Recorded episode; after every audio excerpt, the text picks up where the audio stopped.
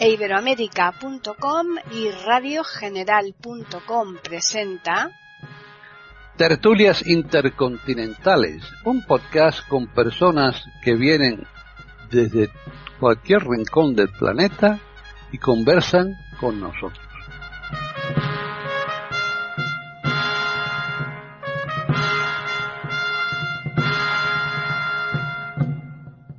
Bienvenidos otro día más a Tertulias Intercontinentales en iberoamérica.com. Soy Paqui Sánchez Galvarro. Hoy tenemos aquí pues los mismos contertulios eh, que habitualmente forman esta charla, esta eh, tertulia que venimos haciendo nosotros los jueves, que es cuando la grabamos, después ya salen también los jueves, se publican los jueves, solo que muy a posteriori, desde luego, de cuando se graba, porque grabamos con bastante antelación. De vez en cuando traemos algún invitado especial, pero eh, aquí estamos los que somos y tenemos por un y vamos a empezar al revés vamos a empezar por Gabriela Isa ¿qué tal Gabriel? Tú te contenti. Dime, bueno. ¿Qué tal? Bienvenido, Gabriel. Bien hallados todos, gracias. Bueno, pues ahora seguimos, vamos a seguir por España. Juan Jesús, ¿qué tal? Pues muy bien, muy buenas tardes y encantado de estar con vosotros. De aquí estamos en Barcelona. Perfecto. Ahora nos vamos a Italia porque ahí está Debbie Soneto. Hola, muy buenas a todos. Es eh. un placer hablar con los cortetulios y dirigirme con muchísimo placer a la audiencia de este podcast. Muchísimas gracias. Perfecto. Y ahora seguimos con Jorge. ¿Qué tal? Hola, hola, qué bien que hayan empezado por Europa esta vez, que pasamos a Latinoamérica. Un abrazo grande a todos y un gusto compartir con ustedes. Bueno, y ahora terminamos con la mejor, no, es porque sea la mejor, sino porque es la única dama. ¿Qué tal, René? además de ti. Bueno, ya, ya, ya, sí, claro. Pero como yo no me presento a mí misma, ya me presento al principio, no me voy a presentar otra vez. Mal hecho, mal hecho, mal hecho. Bueno, René, ¿qué tal? Hola, ¿qué tal? Sí, yo, ¿qué tal Paquita Sánchez Galvarro, que es la que nos conduce y es la dueña de iberoamérica.com, de esta, de estas tertulias intercontinentales de los días lunes. Muchísimas gracias por estar invitada. Yo soy René Escape de Mendoza, República Argentina.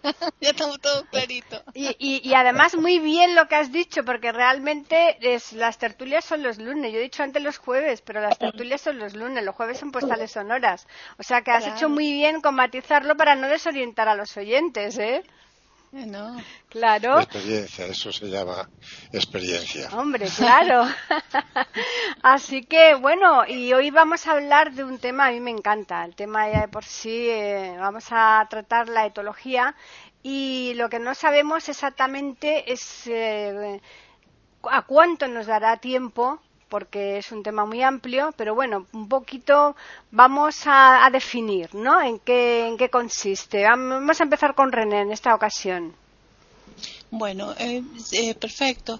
Para los queridos oyentes de iberoamérica.com, eh, nosotros nos gusta muchísimo este tema porque somos todos acá en el grupo amantes de los animales. Y la etología es la ciencia o el estudio científico del comportamiento de los animales. Hay otras definiciones que dicen que es el estudio científico, el comportamiento de las especies animales, humanas y los animales que nosotros conocemos que no sean humanos. Em, y su origen viene de la palabra ethos con TH, etología es sin H, pero etos, que significa costumbre, que significa esencia íntima, que significa lo profundo o, la característica o idiosincrasia, y la logía, por supuesto, la ciencia que estudia eso, o sea, directamente es el estudio de comportamental de las eh, animales. Puede aplicarse en la psicología humana como en la psicología animal. Y mm, en la psicología humana eh, algunas tendencias, algunas escuelas lo usan, sobre todo las conductistas. Hasta acá me quedo para no seguir más, después vamos a ir desarrollando el tema. Perfecto, pues eh, seguimos con Jorge.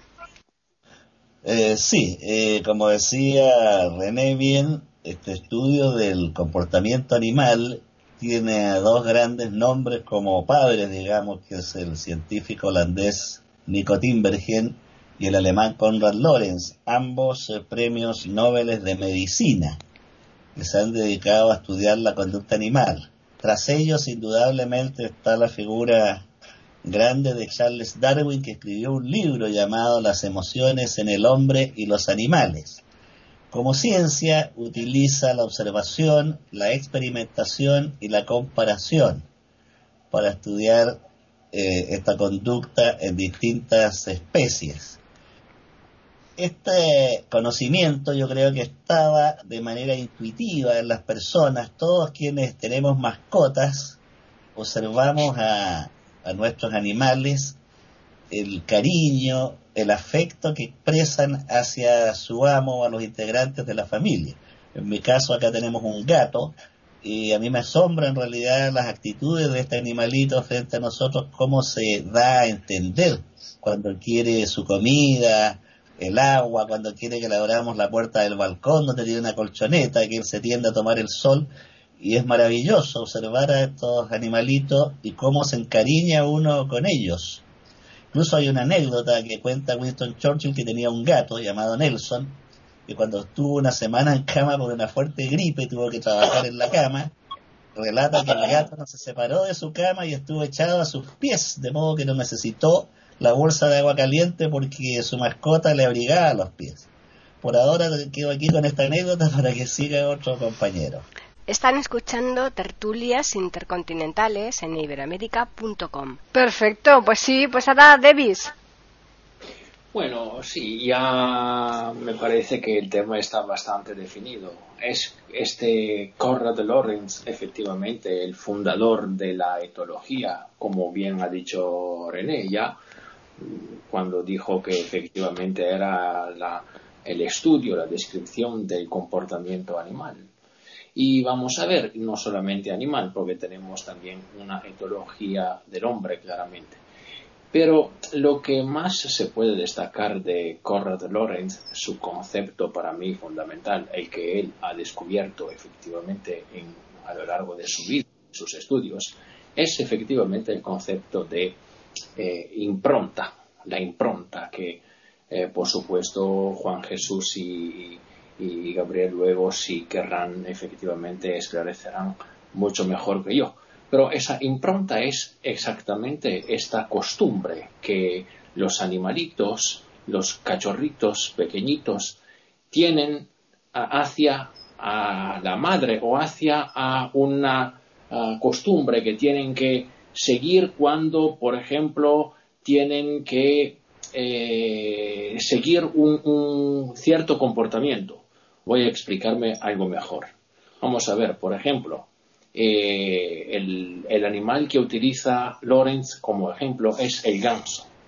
Ha estudiado muchísimo los gansos eh, Lorenz y ha estudiado y ha visto cómo los gansos efectivamente podía seguir, podían seguir no solamente su madre, pero también una figura, un modelo que en su vida, en su, a lo largo de su poca vida, podía constituir un ejemplo, podía constituir un modelo, podía constituir una posibilidad para que ellos pudieran referirse a él de una forma eh, casi casi eh, como hacen los hijos con los padres. Eso es efectivamente el concepto más importante, en mi opinión, que ha descrito eh, Lorenz y ahora dejo a los demás contertulios. Bien, pues Juan Jesús. A ver, yo mm, lo que más conozco sobre esto es sobre los perros, pero no solo porque haya tenido varios perros guías, sino porque en la universidad estudié psicología del animal mm, y eso como una asignatura optativa y había otra materia que se, llamaba inteligencia animal. Y, ver que en una universidad de psicología hay una asignatura que llamen inteligencia animal, la verdad es que me, gustó mucho. Yo ya tenía mi, mi, primer perro guía, la Taffy, y me gustó. Y claro, hay conceptos que son clásicos, como decir que, que, la inteligencia es de los, de los humanos y no de los perros, y así es si lo valoramos desde un punto de vista racional, es decir, eh, las personas somos capaces de crear silogismos, somos capaces de pensar, de crear una estrategia y conseguirlo, y eso es inteligencia, pero si un animalito de estos, sin utilizar esos mismos canales de pensar, proceder y de actuar, no por razonamiento, sino por repetición, por deducción o por adaptación, llegan a esas mismas metas, no le llamemos inteligencia, le llamamos lo que vosotros queráis. Es una especie de inteligencia que puede llegar, puede llegar a, a parámetros muy parecidos a lo que sería la inteligencia de, de, un humano. Por ejemplo, un perro guía se sabe que, puede adquirir mm, una inteligencia por repetición, por repetición de un niño de dos, tres y cuatro años, según eh, cuál sea cuál sea su edad. Y eso es por repetición, pero mm, no le llamamos inteligencia como le llamamos como queramos. Yo, yo con mis perros, yo les he visto, o estoy viendo con mi perra, eh, acciones, pues bueno, no, científicamente no le puedo decir que es de un ser inteligente, pues le llamamos de un ser espabilado, de un ser muy muy listo, de un, le, llamamos de cualquier otra forma, pero yo quiero, yo creo que un tipo de, de, de, un tipo de inteligencia. La inteligencia no es como antes, ¿eh? que la inteligencia era decir es inteligente aquel que sabe sumar, multiplicar, restar y dividir, con muy poco tiempo y sin ningún error. No, no, la inteligencia hoy día no es eso. La inteligencia es adaptarse. Adaptarse ante una situación que te resulta nueva, que tú no tienes de forma mm, prevista cómo poder actuar y cómo tú te desenvuelves en eso. Eso es la inteligencia actual, lo cual cambia de, de la inteligencia clásica basada mucho más en cuestiones académicas cuando hoy se trata mucho más de, de basarlas no solo en cuestiones académicas, sino en cuestiones de habilidades sociales. No sé si he sido, No, no, perfecto. No, no, bueno, de, como vamos a tener ocasión de volver a escucharte, pues ya de momento vamos a darle la palabra a Gabriel.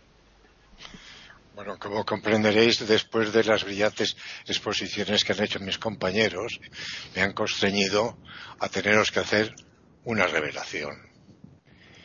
Eh, yo soy la reencarnación de Noé. ¿De Noé?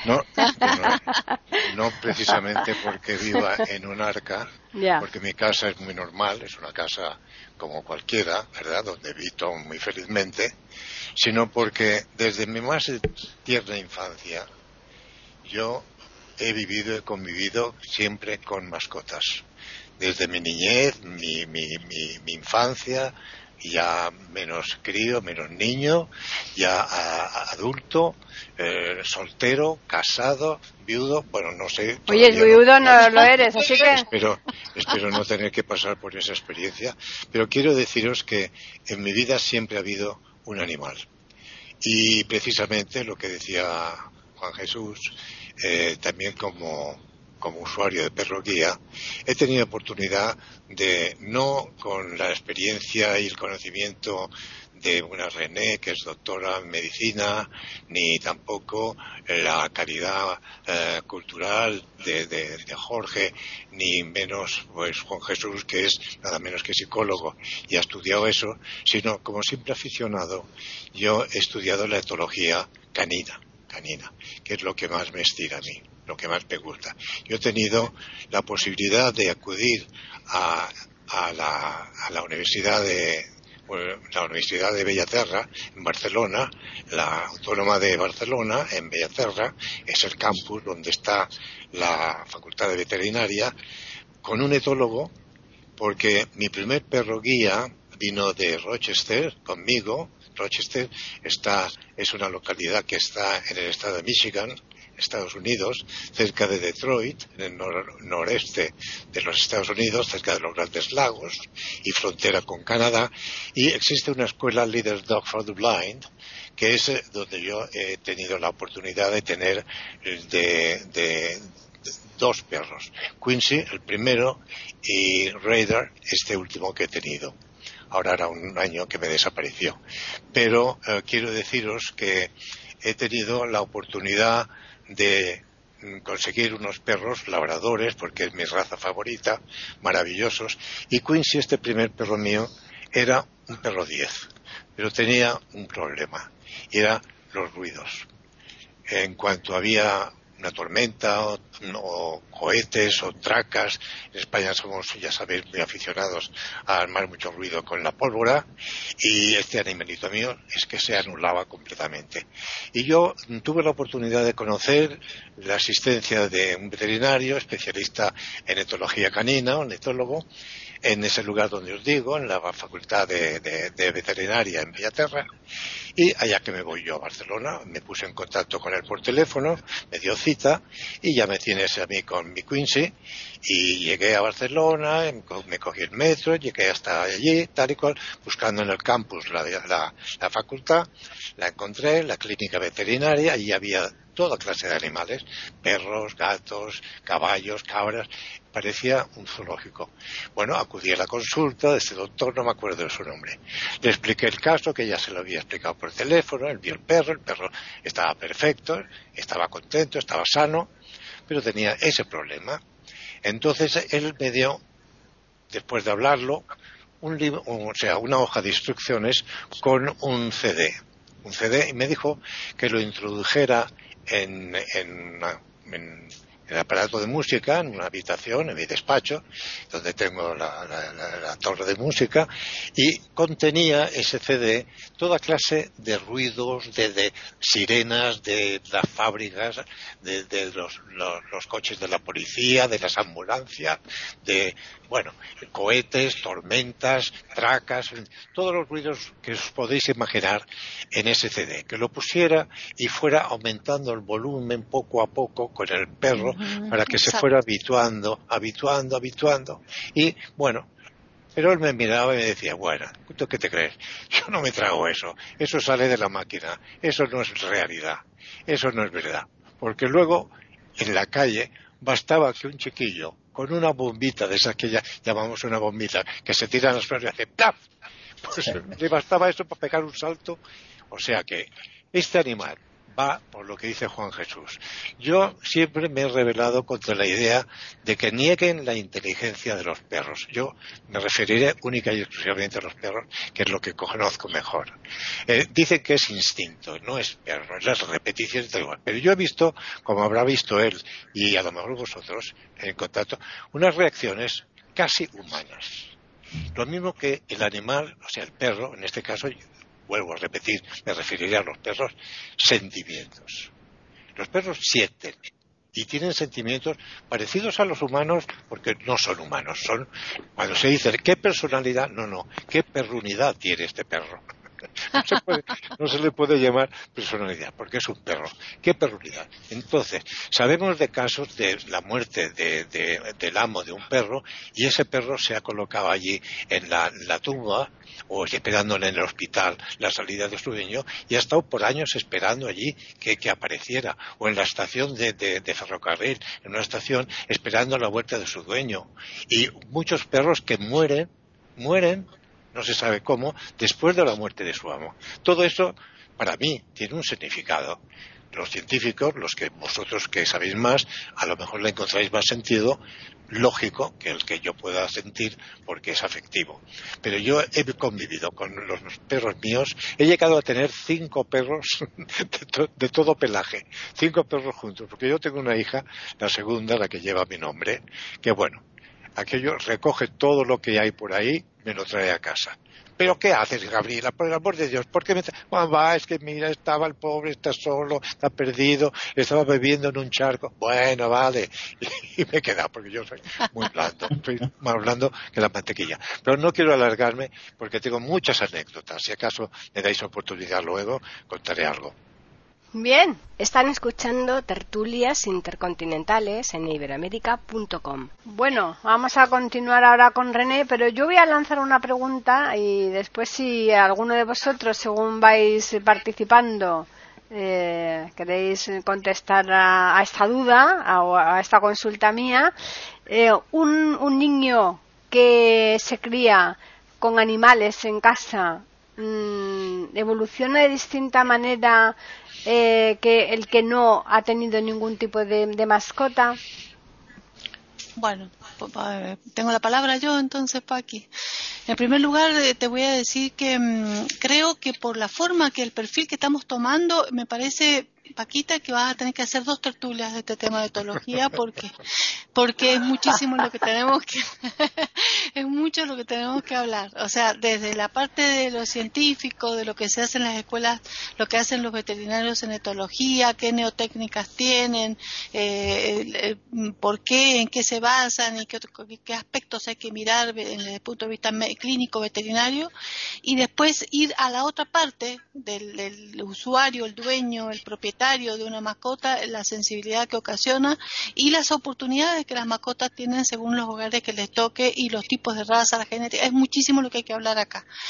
Eh, pero primero voy a comenzar con eh, la contestación de tu pregunta. Eh, yo como médico pediatra te diría, todo niño cuando tiene hasta cerca de los dos años de edad, la proximidad de una mascota no es conveniente porque eh, los niños, hasta los años y medio, dos años de edad, por supuesto que eso varía porque todos los niños son iguales, ¿no? Como ustedes saben, el, hombre es único y irrepetible, los niños, según los estímulos que tengan, según la personalidad, según las características de la familia y mil cosas más, pero el niño tiene cerebralmente una madurez para interpretar al cachorro, gato, perro, o sea, al animal doméstico, al más común hablamos de perro y gato porque darle un quiz, darle un, un, este, un hunter, un ratoncito de eso puede morderlo, así que es más peligroso. Este, lo toma como un peluche. Eh, para él no hay diferencia entre los muñequitos peluches y los perritos cachorritos. Entonces le traen a un niño de un año, mira qué bonito cachorrito, y el niño lo puede apretar, lo puede ahogar, lo puede ahorcar, lo puede aplastar, lo puede meter bajo el agua, ¿entienden? O sea, el niño no interpreta, su cerebro no capta su madurez eh, y su comprensión, no capta de que es un ser vivo y que, tampoco entiende eso. Puede pasar hasta con un hermanito más chico. Así que por eso es que hay que tener mucho cuidado con los niños menores de dos años.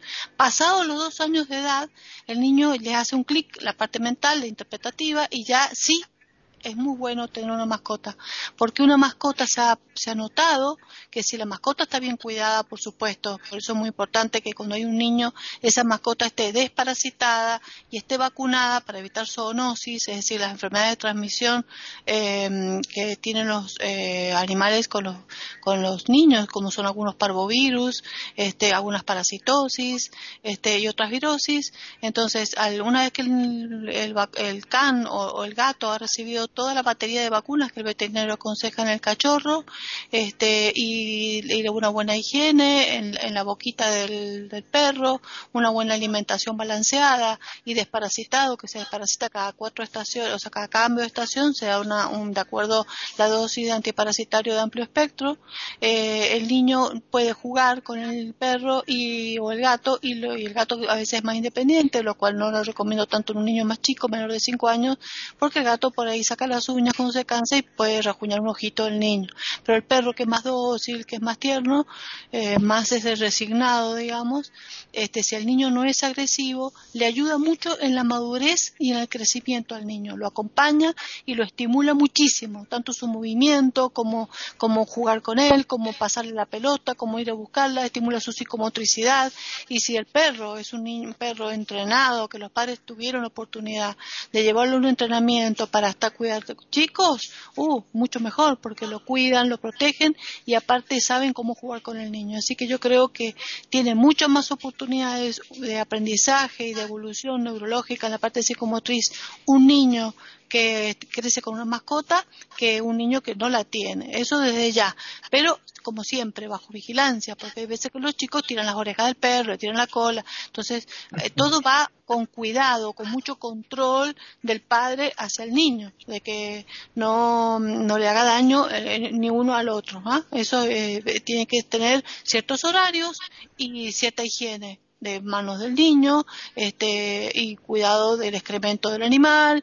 o sea, hay muchas cosas que comentar acá, mucho, mucho que tenemos que seguir hablando de cómo se trata una mascota en el hogar, que es otro tema más para poder hablar eh, de, etología y cuando hay normalidad y cuando estamos en un trastorno de comportamiento, de conducta, para que una familia tenga que recurrir a un etólogo. Eso que, que pero antes de, de terminar y de seguir, porque es muchísimo lo que quisiera decirles, eh, pero no me corresponde por ahora, quiero contestar nada más que una cosita que dijo Gabriel. Gabriel ha desestimado eh, al etólogo con respecto a los sonidos. Yo le voy a explicar que hay una técnica que tienen los etólogos que se llama de desensibilización. Esa técnica es porque a los animales que le tienen miedo los truenos, a, los, a las, a los, a los, este, estas explosiones que hacen en las fiestas, este, a los ruidos fuertes, que son muy sensibles, son animales que hay animales más hipersensibles que otros, por supuesto hay que categorizarlo al animal, ellos eh, tienen como técnica la desensibilización, le van poniendo distintos tipos de sonidos en pequeñas dosis muy bajos y después lo van incrementando, incrementando, incrementando hasta que el animal va aumentando su nivel de tolerancia. Es más o menos lo que hacen con los seres humanos que tienen aracnofobia o que tienen fobia o, pánico escénico o que tienen miedo a las alturas, ¿entienden? Entonces, ¿cómo hace el psicólogo? Desensibiliza.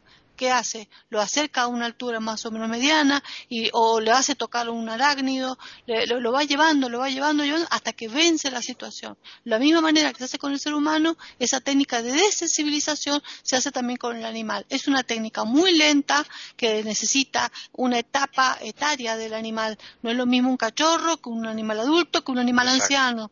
Hay que ver en qué etapa lo tomás para ver si podés o no actuar con el animal. Pero esa técnica eh, ha dado eh, resultados, pero claro, como te digo, depende de la positividad del dueño, de la disposición del animal, de la edad del animal, del temperamento del animal. Hay animales que son realmente, no, no se los puede enseñar etológicamente, no se los puede. Al último hay animales que han terminado en la eutanasia, eh, para que ustedes vean que es el extremo máximo del, del, del fracaso de la, de la etología.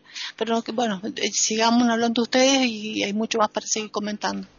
Bien, bueno, pues ahora el turno es para Davis, por ejemplo. Bueno, la verdad es que yo tengo mucha menos experiencia que los demás, así que tendré una intervención bastante breve para dejarles a los demás espacio para que cuenten efectivamente todo lo que tienen que contar a la audiencia. Yo solamente quiero decir un par de cosas para contestar a tu pregunta, por ejemplo, Yo creo, sinceramente, que René ya ha contestado todo en el sentido de que para mí lo único, no lo único, pero el principal beneficio que podría tener un niño con una mascota, creciendo con una mascota, es claramente un em, beneficio ah, afectivo.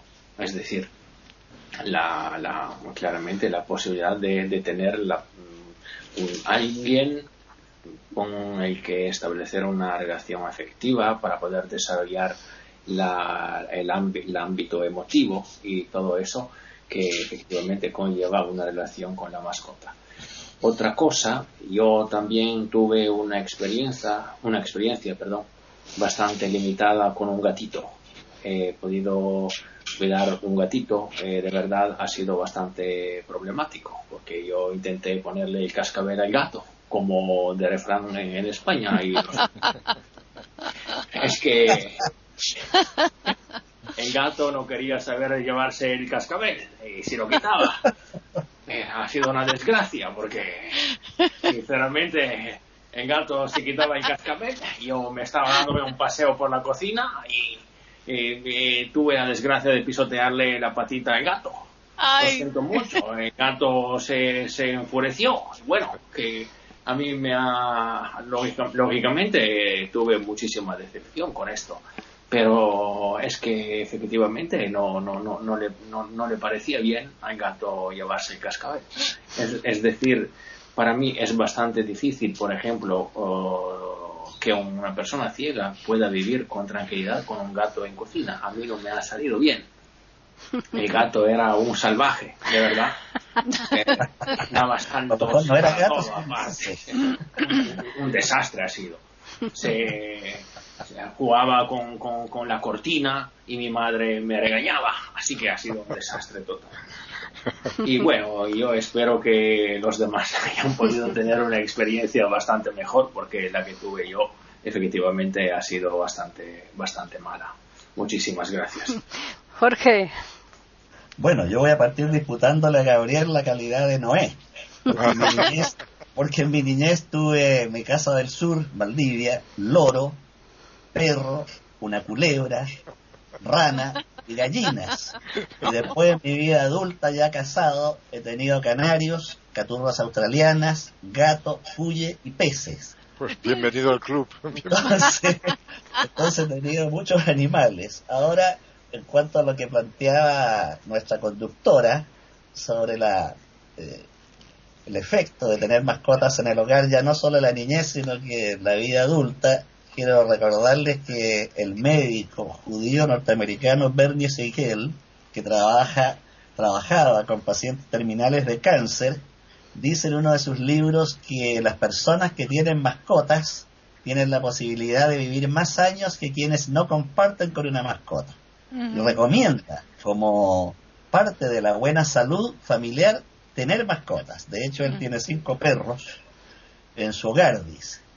Quiero recordar también un estudio muy interesante que se hizo con las nutrias africanas. Estos animalitos maravillosos distribuyen el tiempo de una manera extraordinaria, el tiempo del día, en actividades bien definidas. Comer, dormir, jugar y aparearse. Pero lo más notable que han descubierto los científicos es que ellos jerarquizan estas actividades adaptándolas a las necesidades y circunstancias que las rodean de una manera muy similar a lo descrito por Abraham Maslow en su famosa pirámide de las necesidades. Esto es bien asombroso. Y entonces colocan primero las necesidades básicas o fisiológicas, luego las de seguridad y después las sociales. Entonces es una verdadera clase magistral de cómo distribuir el tiempo que atormenta tanto al ser humano y es tan causante del estrés. Hoy día es común oír a las personas, me falta tiempo, tengo que entregar un informe, tengo una reunión mañana, tengo que hacer esto otro y no tengo tiempo. Bueno, estos animales maravillosos enseñan cómo distribuir ese tiempo. Por ahora le deseo el micrófono a nuestra conductora para que distribuya el tiempo. Están escuchando tertulias intercontinentales en iberoamérica.com. Bien, yo voy a matizar un poco lo que ha dicho Jorge porque si es verdad esto, mm, yo no, no sabría cuántos años eh, habría durado mi madre, que mm, ella no es que le tuviera manía, no le gustaba, o sea, ella no le hacía daño en absoluto, ¿no? Pero jamás le gustaron los animales y murió con 98 años, o sea que nunca tuvo animales. Habría pasado los 100. sí, sí, sí, seguro. Pero lo curioso es que, claro, mi madre venía a mi casa y como yo tenía gatos y perros, pero sobre todo la perra, cuando venía a mi casa y, Antonio y yo, o mis hijos estaban en la universidad y nosotros estábamos eh, eh, trabajando y estaba la perra sola, la perra, que como sabía que ella no le tenía ninguna mm, simpatía especial, ni la miraba. ¿eh? La, yo tenía un pastor alemán precioso, ¿no? Pues ella es que no le hacía ni caso, como si entrara un desconocido totalmente. Pero si mi madre venía a mi casa y estábamos nosotros, entonces no, se le subía, le hacía un montón de carantoñas y le decía a mi madre, hipócrita, porque es un lazo porque está aquí tu dueña. porque está aquí tu dueña y te quieres congraciar con ella. Así es que de verdad era tremenda, Juan Jesús. A ver, en relación a tu pregunta, como decía Davis, mm, yo creo que, es, que es importante cuando eres pequeño, si tienes cerca algún animal doméstico, efectivamente si, si es un, mamífero, un gato, un perro, pero si no es eh, si no es gato o perro y es peces o tortugas, yo creo que de cualquier forma tener mm, eh, bajo tu responsabilidad a un niño, un, un animal, eh, no solamente es un, no es a nivel afectivo, sino también es a nivel de responsabilidad. Nosotros, por ejemplo, yo tengo un hijo y una hija y a los dos les compramos una tortuga porque se nos pusieron muy pesados y les dijimos, bueno, pero vosotros les daréis la comida, vosotros los limpiaréis, vosotros iréis a buscar la comida, os acordaréis de cada día y bueno, pues parece que eso les implica un plus de tener un horario y de tener unas obligaciones que, hacer. Y decíamos, si no las cuidáis, no, no las tendremos. A mí particularmente me marcó mucho en mi casa. Mi padre era cazador, yo soy de pueblo, y siempre teníamos en casa mm, perro y gato. Y a mí me marcó mucho. Es decir, yo veía de vez en cuando parir a la, a la perrita aquella y yo entonces todavía veía y es que cuando tenía los bebés pequeñitos es que me podía pasar horas después de la escuela eh, eh, simplemente viéndolos ¿eh? y, yo era pequeño entonces pero recientemente nos ha pasado algo parecido en donde tenemos la segunda residencia nos parió una gatita en el jardín y cuando llegamos en las vacaciones de agosto, y mi hija, que ahora tiene 24 años, entonces tenía 22, pues es que prefería mm, tener un libro y, dejar, y quedarse allí eh, leyendo y viendo cómo la madre cuidaba a los gatitos, cómo jugaban los gatitos que tenían 5, 6, 7 días, que irse a la playa con nosotros. Quiero decir yo que, que a mí, a mí personalmente sí que me, eh, me marcó y, mi, afecto hacia los perros y los gatos, bueno, hacia todos los animales es grande, pero lo viví de muy pequeño. Y yo creo que sí que aporta, aporta cosas. ¿eh? Aporta cosas. Claro, como dice René, deberíamos tener más, más programas, ¿no? Más programas para poder hablar de estas cosas porque se puede profundizar y buscar eh, cuestiones que son muy, muy, muy interesantes. Bueno, eso no, no pasa nada porque precisamente lo mismo que hicimos tres sobre los libros, eh, aquí si vemos que hoy se nos queda corto, la semana que viene continuamos con este tema, por supuesto. ¿Mm?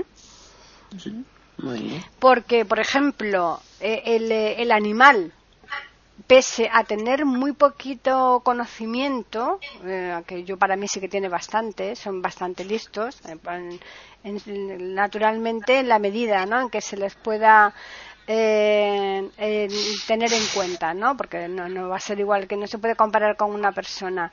Pero para la inteligencia que tienen es increíble como, por ejemplo, educan a sus bebés. Yo os puedo decir que cuando esta perra mía tuvo unos cachorros, ella eh, se le, yo le, poníamos un cacharrito con la leche y tal en la cocina, ella dejaba que todos comieran y cuando ya dejaban de comer, eh, entonces ella iba y se comía el resto. Pero si se acercaba en ese momento uno a comer, les regañaba para que se fuera, como diciendo, ya eh, vuestro turno ha pasado. Pero así de claro, ¿eh? Mm. Bueno, definitivamente yo pienso que sí, que es muy positivo para la educación de los hijos el tener una mascota, en los términos que ha expresado mm, magníficamente René, porque cada, cada tiempo tiene su necesidad. Yo, eh, en fin, podría explicar muchos casos, muchos, muchos, que los he tenido toda mi vida, como os he dicho, y lo he visto. Yo tenía un amigo mío que me regaló una perra dálmata. Su padre criaba dálmatas. Las razas dálmatas es una maravilla de perros. Esta perra mía, laica, me vivió 16 años. Bueno, pues este amigo mío, Maxim, pues decía que los perros nos ven el aura, porque todos tenemos un aura, que claro, no, nos vemos porque ni con ni los videntes, pero los perros nos ven como una bola, una bola de, de olor, porque el, el, el, sentido más importante en el, en el can, ¿verdad, René? Es el olfato. Entonces ellos nos ven como una bola, que él me decía que rodábamos por la calle rodando, la bola de olores. Y ellos, yo lo digo porque mi mujer es tremenda, es que tiene, tiene algo especial. Porque vamos por la calle y sin decir nada ya un perro se escapa de su amo para decirle algo. Yo le digo, no le digas nada, no lo comprometas, pero si no ha hecho nada, solamente lo he mirado. Pero es un caso recurrente, continuamente le ocurre. Pero casos que, que podría explicar sin, sin parar, ¿verdad? Entonces, ese, eso realmente debe existir para, eh, será para psicología, ¿verdad, Juan Jesús? Pero realmente ellos nos ven de una forma distinta eh, de como nosotros podemos ver. Y está el caso que ha explicado de, la madre de Paqui, ¿verdad? Eh, los perros tienen un comportamiento distinto. En casa son tres hijas las que yo tengo y con cada una de ellas tenía un trato distinto. Mi perra, mis perros. Y con respecto a la responsabilidad, yo considero que aparte de la afectividad en cuanto al tema de los niños, el darles la responsabilidad, por eso que os decía que mi hija me traía todo lo que encontraba perdido por ahí, le decía, mira, tened en cuenta una cosa, ¿eh? que yo no voy a sacarlos, estos perros tienen que salir cuatro veces al día. Sí, papá, sí, papá, sí. Papá. Y además, en esta casa no se tiene que oler a perro. Sí, papá, sí, papá. O sea, yo les cargaba la responsabilidad y la asumían, la asumían, porque sabían que yo en eso era estricto. ¿Eh? Y cosas de este tipo que, por no alargarlo, muy conveniente. Yo he tenido bebés en casa, bueno, no tan bebés, una sobrinita ¿eh? que tenía tres años y iba con su paquete desnudita, era verano, por el pasillo ¿eh? de mi casa, iba con una una mano llevaba una bolsa con unas galletitas, que aquí le llamamos quelitas, de la casa Kelly, ¿eh? son galletas de Inca, pequeñitas, iba comiendo. Y Laika al lado suyo, tuco, tuco, tuco. Ella comía uno, Laika comía otro. Y así se pasaban horas Era, era, bueno, una hermosura ver eso. Yo, francamente, es que siento una ternura tremenda por los niños, lógicamente, y los animales. He tenido tantas satisfacciones, me han dado tanto amor los perros que he tenido. Bueno, he tenido, como decía también Jorge, una tortuga, le llamaban Topi. Mis, niñas le llamaban Topi. Yo tenía una casa en el campo eh, y, claro, tenía un gran jardín y un día apareció, la o nos la regalaron, no me acuerdo. Es una, una, especie protegida, tortuga de tierra, ¿verdad? Parecía un tanque, toc, toc, toc, toc. Todos los días, todos los días, sin fallar, a las 12 de la mañana, el ritmo ¿eh? de, la tortuga aparecía y mi mujer le daba una hojita de lechuga, tiernecita, el animal sacaba su cuello del caparazón, comía su... y luego se iba, desaparecía. A las seis de la tarde volvía a aparecer, pero puntualmente. Y mi mujer le daba un poquito de tomate y comía el tomate. Bueno, así la tuvimos la de tiempo. Un buen día desapareció. Topi desapareció. ¿Dónde está Topi? Pues no sé, pues mira, nos la habrán robado, porque como es especie protegida y tal.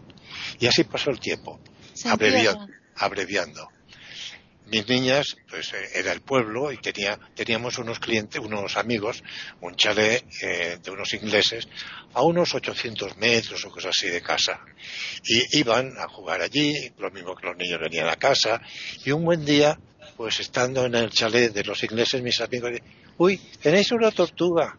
Sí, ha aparecido por aquí. ¿Cómo que ha aparecido? A ver, la cogieron y ellos le habían pintado en el caparazón, en la parte de abajo, su nombre, Topi, le llamaban Topi. Pero si es Topi, no está tortuga. O sea, y eso había pasado como tres años. Ese animal había hecho un túnel, como los presos de Alcaraz, se, había escapado, se había escapado de casa y había hecho un túnel que comunicaba mi casa con el chalet de los ingleses. Y apareció, ya os digo, un buen día. Perdonadme que eso me, me extiendo demasiado. Sí, no, yo lo que quiero es a ver si armamos un poquito y ordenamos un poco los conceptos. Este, mm, una cosa es este, el, grupo familiar o la persona sola eh, de distintas edades que decide tener una mascota. Entonces tiene que tener claro en su mente por qué eh, la mascota, como el grupo familiar, por qué la mascota. Eh, también lo mismo eh, si una familia tiene niños chicos o son todos chicos grandes, adultos o adolescentes, también la decisión de una mascota. ¿Qué se espera de la mascota? A veces las familias eh, tienen expectativas frente a esa mascota que van a tener perro o gato y tienen la, sensación de que esperan de ese animal determinadas cosas y la conducta de la familia debe ser eh, uniforme. es muy complicado, esto es de la etología, es algo muy complejo, donde el etólogo, que porque habíamos hablado de etología y hemos dicho la definición, pero no dijimos que es una eh, su especialidad de la veterinaria clínica que la etología clínica investiga los eh, trastornos del comportamiento de los animales, eh, tanto domésticos como los animales también de granja, como los animales también productivos, como los animales de corral, como estos tipos de animales, eh, vacas, este, toros, este, distintos tipos, caballos, es decir, que a veces se los convoca a los etólogos en muchos sitios que porque los animales de, mm, de distintas eh, funciones que el hombre hace uso de ellos necesitan a veces la etología.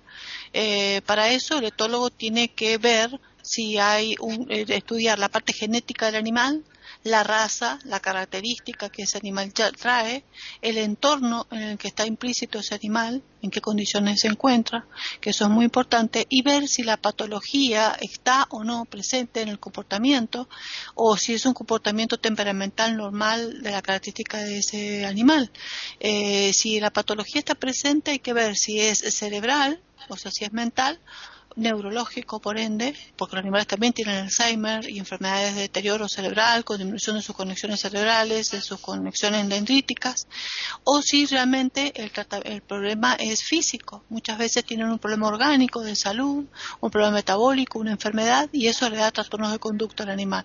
O si ese el animal está bien, pero el entorno le es adverso y el entorno es muy complicado, muy pero muy complicado, porque depende en qué edad se encuentre ese animal, en qué ambiente se encuentre, eh, eh, si está solo, si está con otros animales, si está relegado, si recibe efectividad, si recibe castigos, si, recibe maltrato, si el animal está eh, en un grupo familiar muy exigente, porque hay, hay familias que son duras, muy autoritarias, mientras que hay familias que son totalmente este, mm, permisivas. Entonces hay que ver la coincidencia. Si el animal es hiperkinético, una familia eh, muy permisiva puede ser desastroso. Eh, si el animal es, tímido, retraído y la familia muy dura, puede crear niños, eh, animales temblorosos. Digo niños porque son como niños y los dueños son como padres para ellos, con nombre y apellido para, para, la veterinaria, ¿no? Porque le pertenece a esa familia. Y la otra cosa es que la familia, cuando adquiere la responsabilidad de tener un animal, no es un peluche, que lo ponen, lo sacan y que, responda a lo que ellos quieren.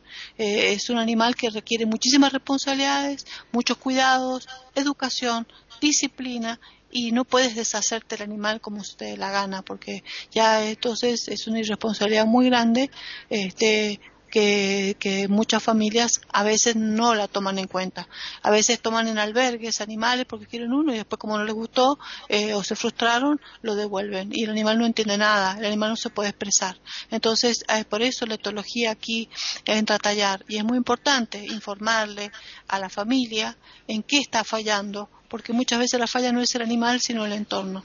Entonces, disciplina no significa pegarle al, pobre animal, ¿eh? porque usan muchas veces el golpe en el tren trasero del animal y el tren trasero no tiene conducción con, con el cerebro del animal. Es más importante la parte de adelante del animal para captar el castigo. El animal no debe tener un castigo físico jamás jamás pegarle al animal. Se lo puede educar de otra manera, como también se puede reforzar algo que ha hecho bien. Cuando algo lo hizo bien, hay que reforzarlo con un premio.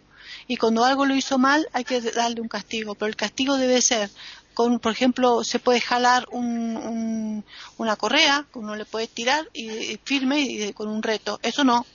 Entonces, eh, el animal no festejarle, pero para eso tiene que haber que todo el grupo familiar esté de acuerdo, porque si uno le dice eso no, por ejemplo, que, se subió a una cama por decisión propia, no porque se lo permitió el dueño. si el dueño permite, entonces está bien. Pero el animal tiene que entender de jerarquías, le tienen que permitir el horario de comida, le tienen que permitir el sitio donde va a estar, le tienen que permitir si se sube a la cama, le tienen que permitir tal cosa. Si no se lo permite y lo toma por su cuenta, ya es un trastorno de conducta que hay que corregir. Y todos ponerse de acuerdo, no que venga una tía y diga, ay, pobrecito, que me le están haciendo al pobre bichito y lo acarician. Entonces ya está, se perdió y se diluyó la enseñanza. Sobre todo esos grandes daneses que pueden pechar a una abuela y, y fracturarla, o un perro muy celoso que puede matar a un bebé. Hay cosas terribles que pueden llegar a ocurrir si no hay una coincidencia en el grupo familiar. Entonces, hay que educar a la familia, hay que, a los chicos le sirve, ya que hablábamos de niños, le sirve también para ayudar en esa disciplina. ¿Se acuerdan la época de las mascotas virtuales que venían unos, este, unas mascotitas que venían en un aparatito con una pilita y la mascotita había que darle de comer a tal hora, había que limpiarle la caquita que hacían, este, darle un horario de sueño y el bicho se enfermaba si no, no lo daba a dormir o no le limpiaba la caquita o no le daba de comer. Entonces el niñito sufría con esa mascota virtual porque no le permitían los padres tener una mascota real yo pienso que también sirve para educar al niño, para darle responsabilidades, ya sea un pez, le diste comer al, pez en la pecera, limpiaste la pecera, este, le diste, sacaste el perro a, hacer sus necesidades, recogiste las necesidades, le diste comer al gato, eh, entonces al niño le sirve tener también una responsabilidad frente al animal. Los niños aman los animales, es muy raro que un niño no quiera un animal.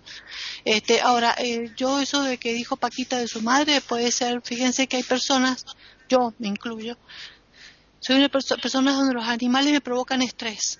A mí me generan estrés, eh, no me producen paz, porque es una responsabilidad más, es un trabajo más, y hay veces que cuando se trata de perros, yo por ejemplo no los tolero, eh, los ladridos repentinos cuando tocan un timbre, este, los perros chiquitos que ladran con ese ladrido agudo, los caniches, me generan más estrés el, que el baño, que babean, que ensucian, que, mm, que echan olor, que hay un montón de cosas que los animales tienen. Entonces requiere una energía que creo que hay una edad para cada cosa. Yo creo que una mascota eh, si no se tiene mucho dinero para llevarlo a que lo vengan, lo, lo bañen, que vengan y le sirvan esto, que el veterinario eh, asiduamente, eh, el alimento balanceado exacto, eh, alguien que se encargue de la parte administrativa del animal, si corre por cuenta de uno, es un trabajo más. Entonces es una carga y termina siendo a veces un problema. Por eso hay que ver si estás preparado o no para tener un animal y por la etología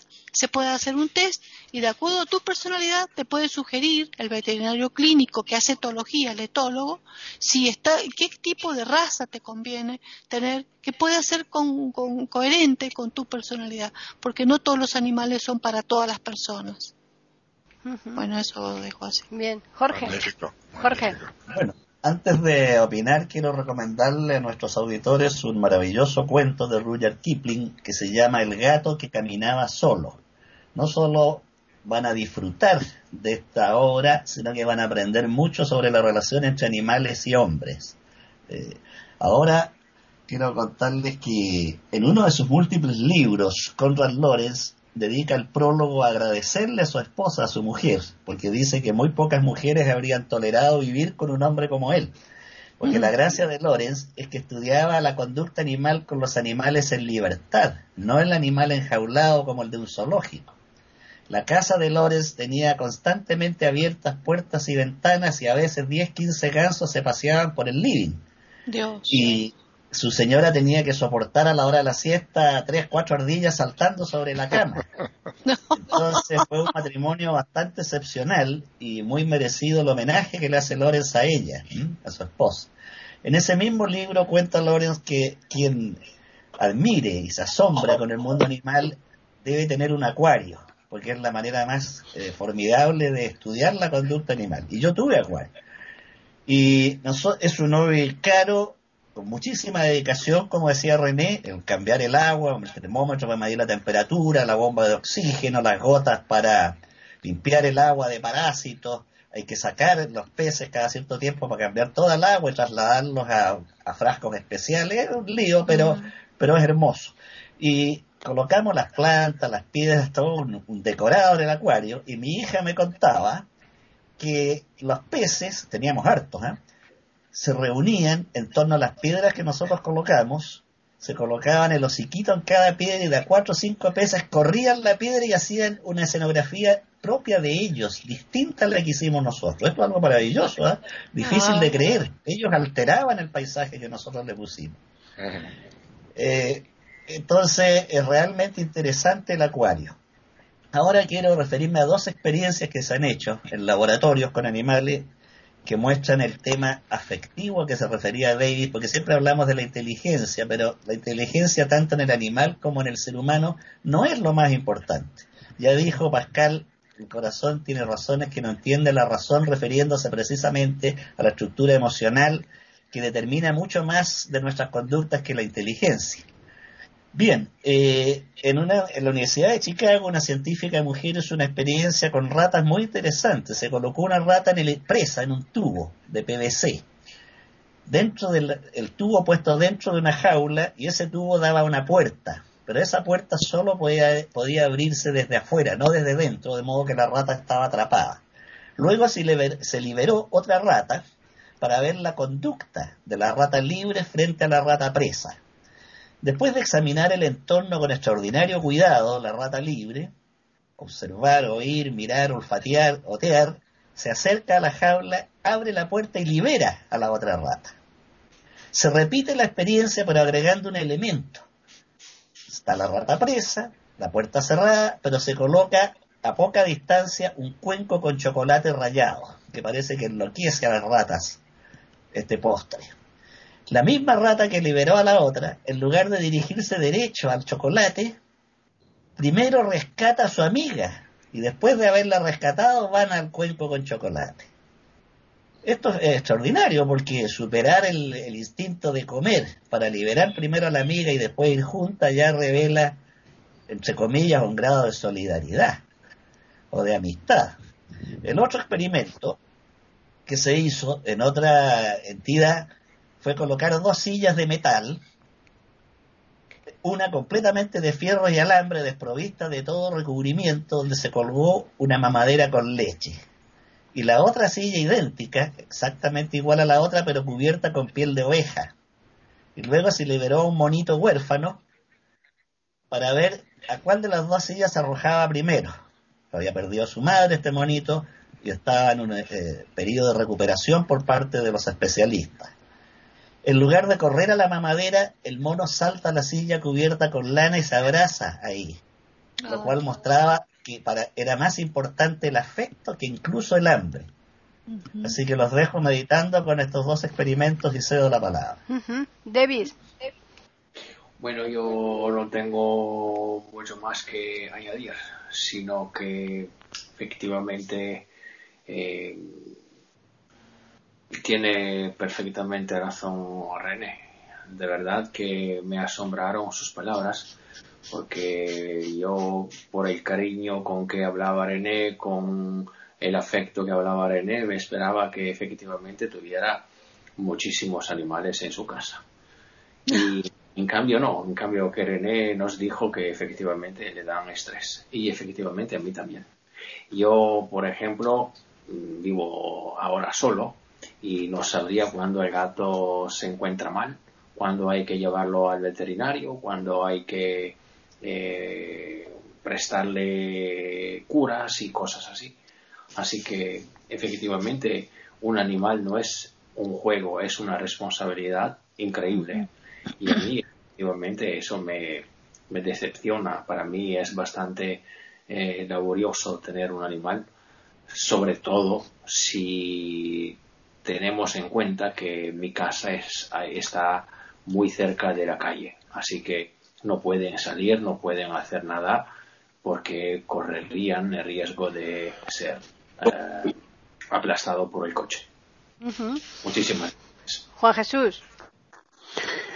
Sí, a ver, eh, mm, yo creo que en el ejemplo que pone mm, Davis, eh, mm, para nosotros, eh, si tratamos mm, de nosotros que no, que no vemos, yo creo que para tener mm, el gato es un animal más difícil de, controlar. Yo viví muchos años solo con, con mi primera perra guía y nunca tuve ningún problema, me, me- me ayudó mucho, eh, me, fue, me fue muy importante. Pero claro, un perro guía es un animal eh, instruido, que ha recibido una formación. Que yo os quería decir, eh, las dos grandes mm, ramas de la psicología desde sus inicios han sido el psicoanálisis, como sabéis, y el conductismo. El conductismo es la, teoría psicológica que se aplica en el perro guía.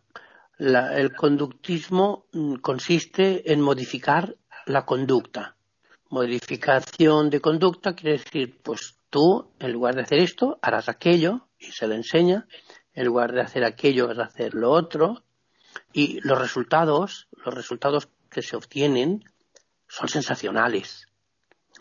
Como yo soy del Club de los Leones y en Michigan he ido cinco veces y tengo cierta pues claro, ya conozco a mucha gente, tengo cierta libertad para poder hablar más o menos con la dirección, con la Secretaría General o con los instructores y ellos mismos te, explican, ¿no?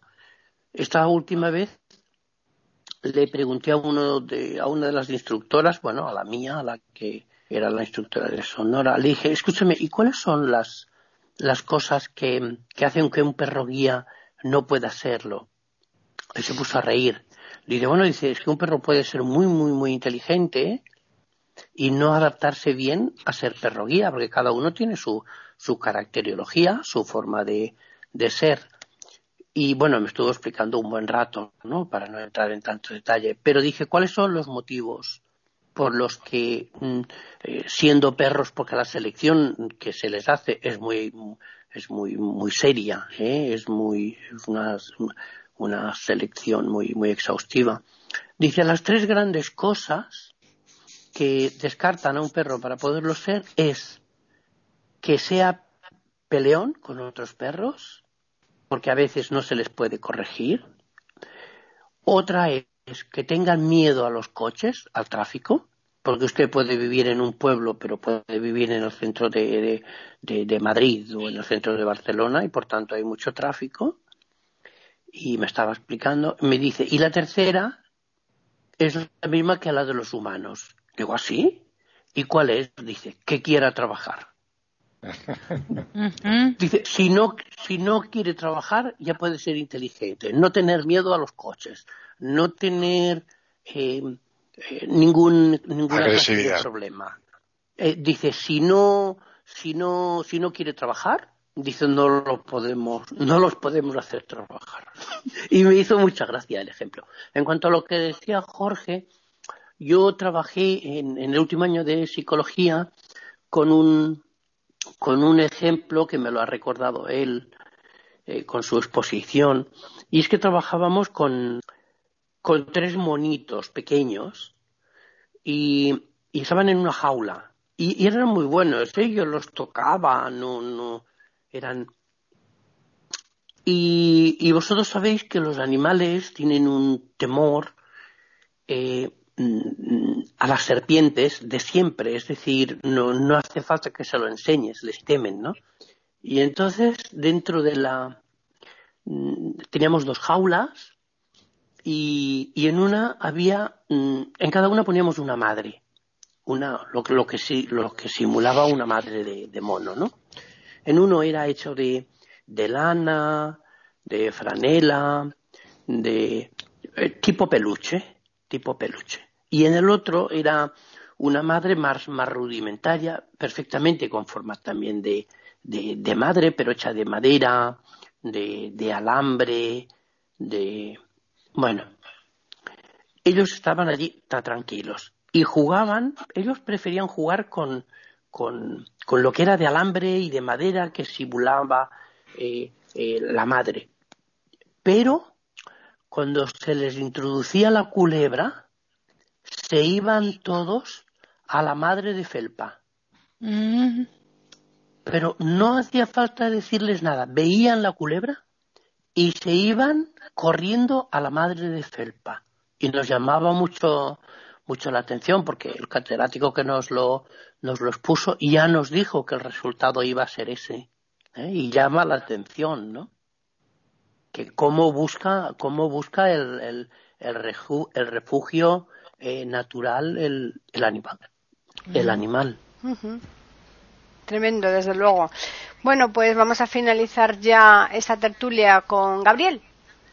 Bueno, yo debo confesaros con toda sinceridad que estoy asombrado de la capacidad y la intelectualidad en la que estoy en esta tertulia.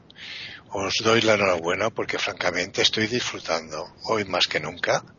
Será que el tema me llega muy profundamente. Pero deciros que realmente me habéis asombrado por vuestra sensibilidad y vuestra sapiencia. Yo mm, decirle a René y a Davis que actualmente mi estrés es no tener ninguna mascota y no tener ningún perro. Los echo tantísimo de menos. Como os he dicho, mi último perro, en guía, eh, murió hace, ahora este, este mes era un año. No me resigno.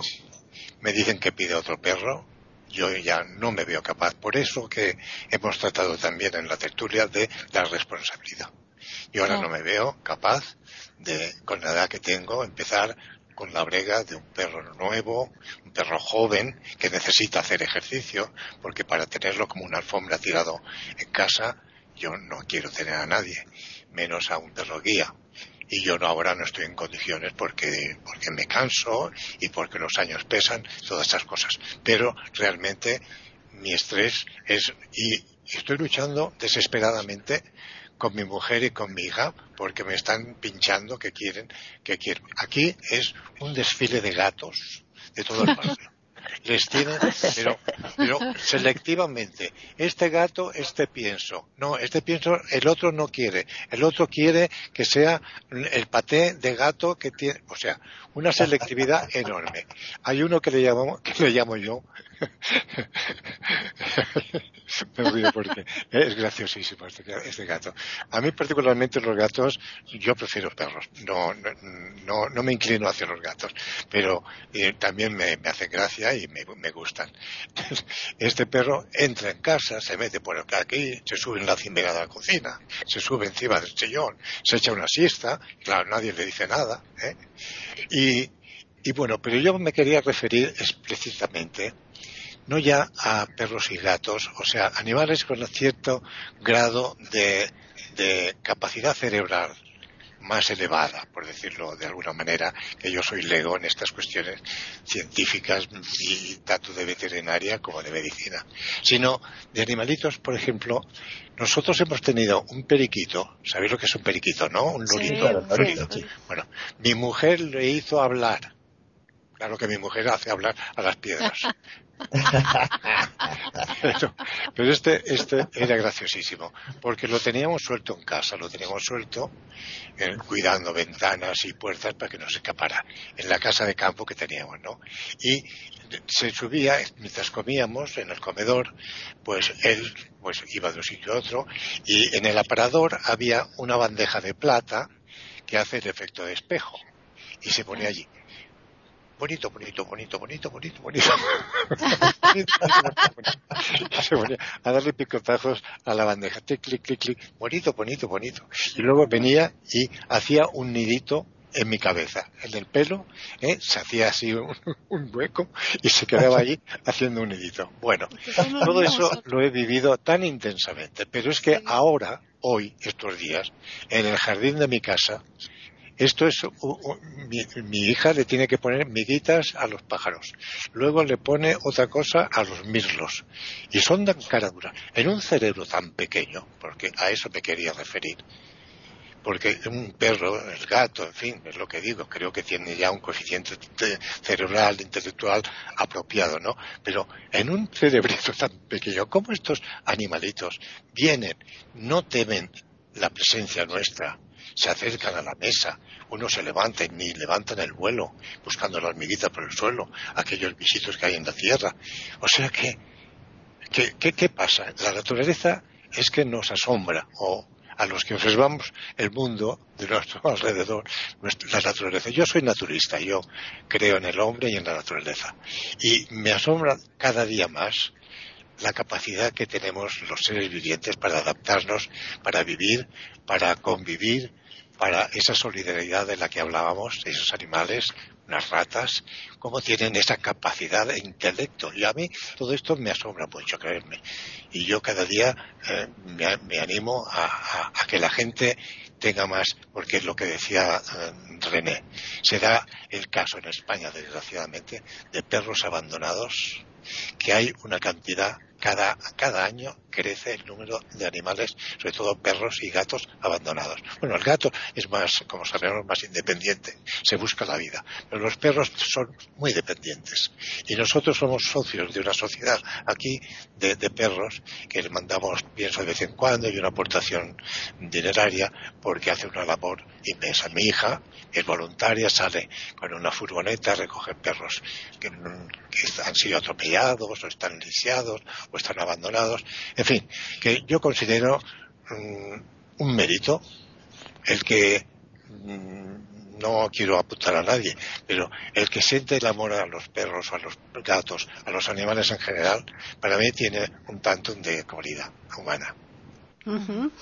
Bueno, pues eh, definitivamente sí haremos una segunda parte de esta tertulia porque, entre otras muchas cosas, se nos ha quedado la parcela de la labor mm, que cubren, para mí muy importante, con las personas ya mayores, estas personas que viven solas. Perros de asistencia. ¿eh? personas que están en sus eh, personas mayores, yo creo que esa es una parcela que debemos tocar la semana que viene, entre otras. La, así, conozco también muy bien. Así que vamos a a, hacer un resumen cada uno de, lo que quiera un poco exponer mm, de forma breve, ¿eh? porque ya nos hemos pasado de largo. Así que René.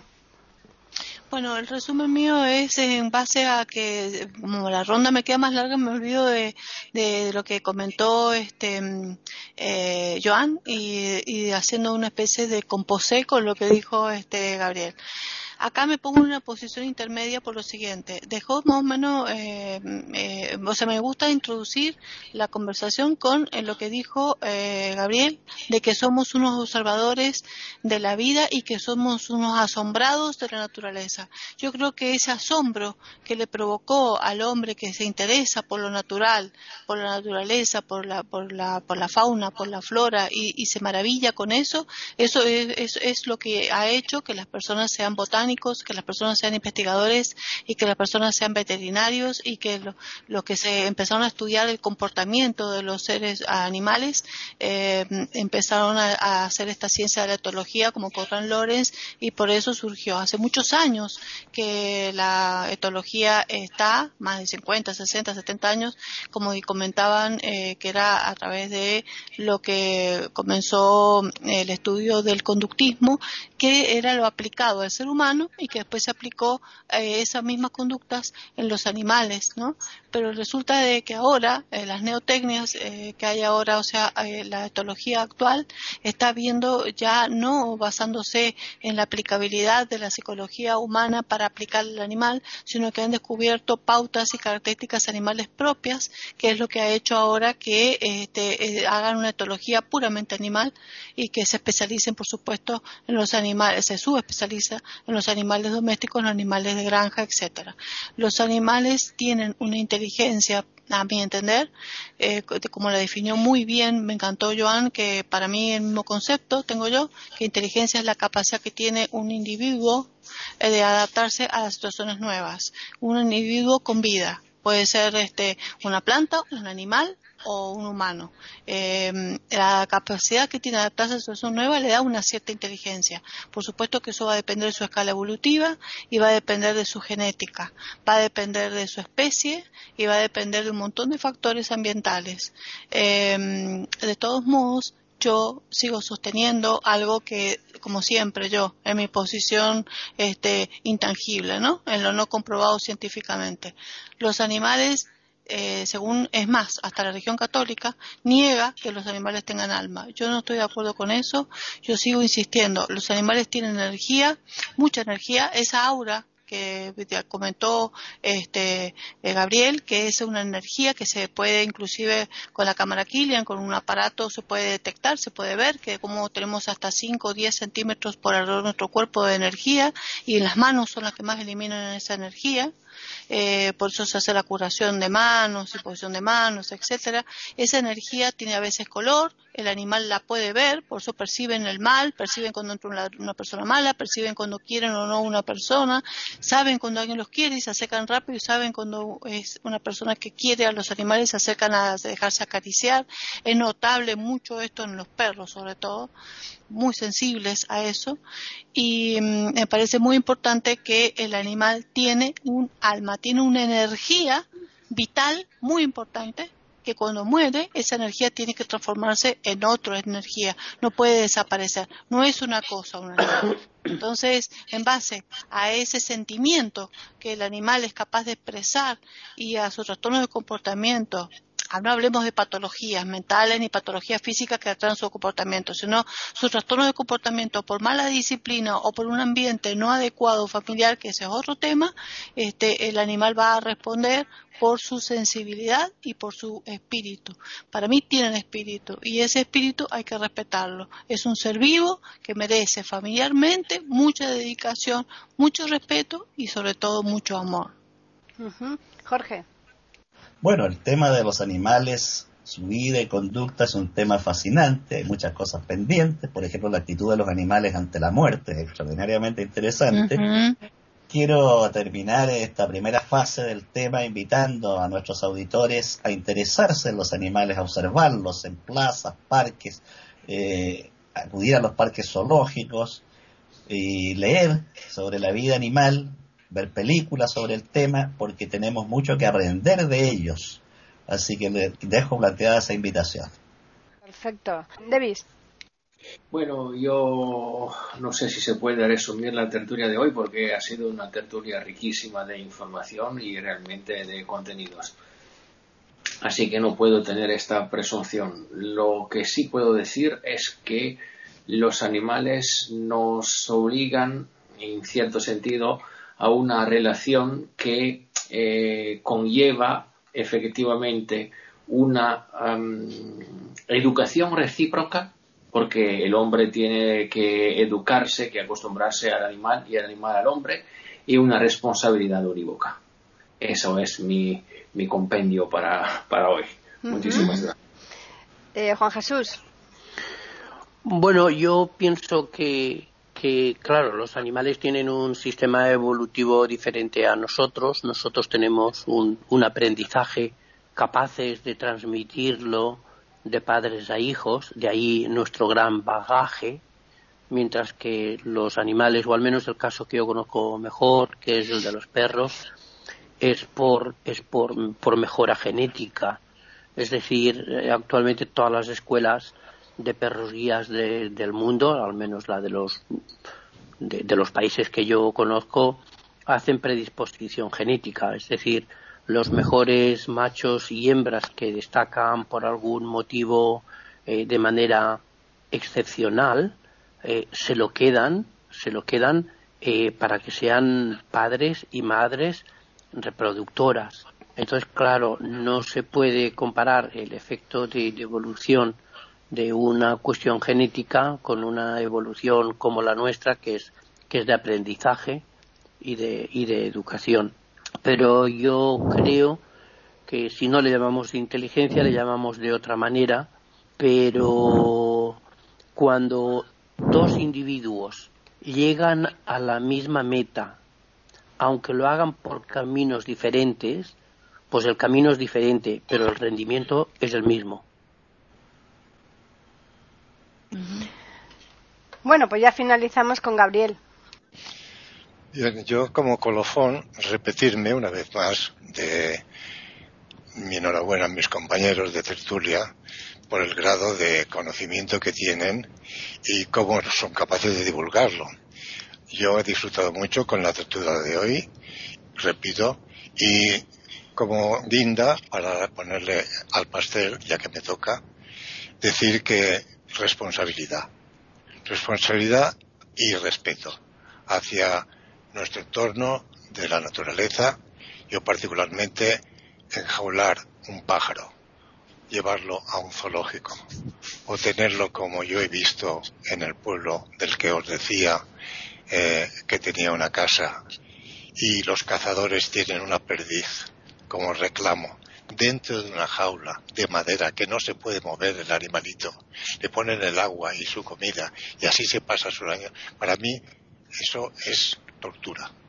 A mí me gusta la naturaleza, me gusta la libertad, el animal debe estar en su entorno y sacarlo de su entorno como hoy en día hay gente que tiene iguanas, serpientes, cocodrilos, de, de, yo, no lo acabo de entender.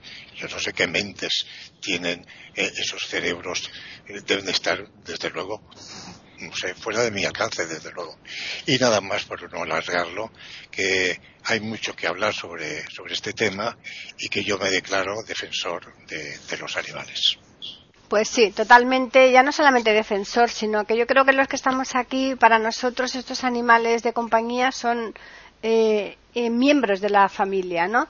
Eh, cuando tenemos un animal para nosotros forma parte de la familia, de ahí que yo nunca entendí una conversación que tuve una vez con un compañero que me dijo, fíjate, yo tengo a la chica de la limpieza que está trabajando de día todo el día entero limpiando casas y que después tiene el perro y no sé qué y, que lo tiene, que sea el veterinario, que si venga a comprarle las mejores cosas para el perro, que tal y que cual, dice, vamos, trabajando ahí, eh, eh, de día y de noche como aquel que dice, para gastarse un montón de dineros en el perro.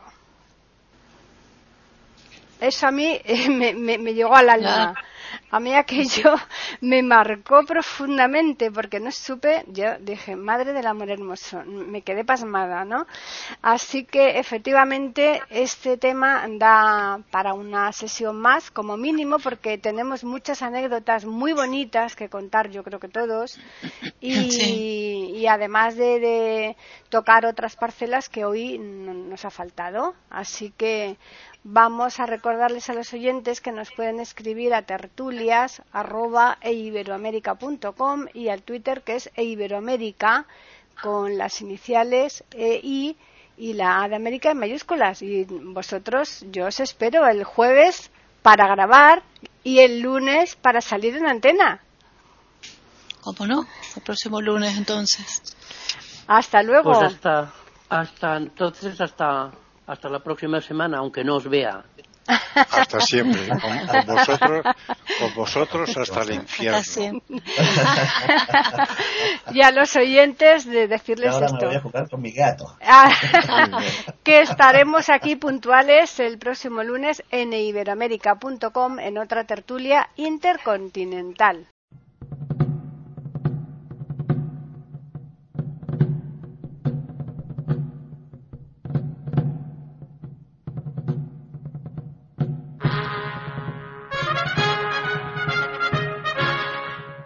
Acabamos de ofrecerles el podcast de tertulias intercontinentales. Aquí en iberoamérica.com y radiogeneral.com. Regresen la semana que viene para un nuevo episodio. Hasta la próxima semana.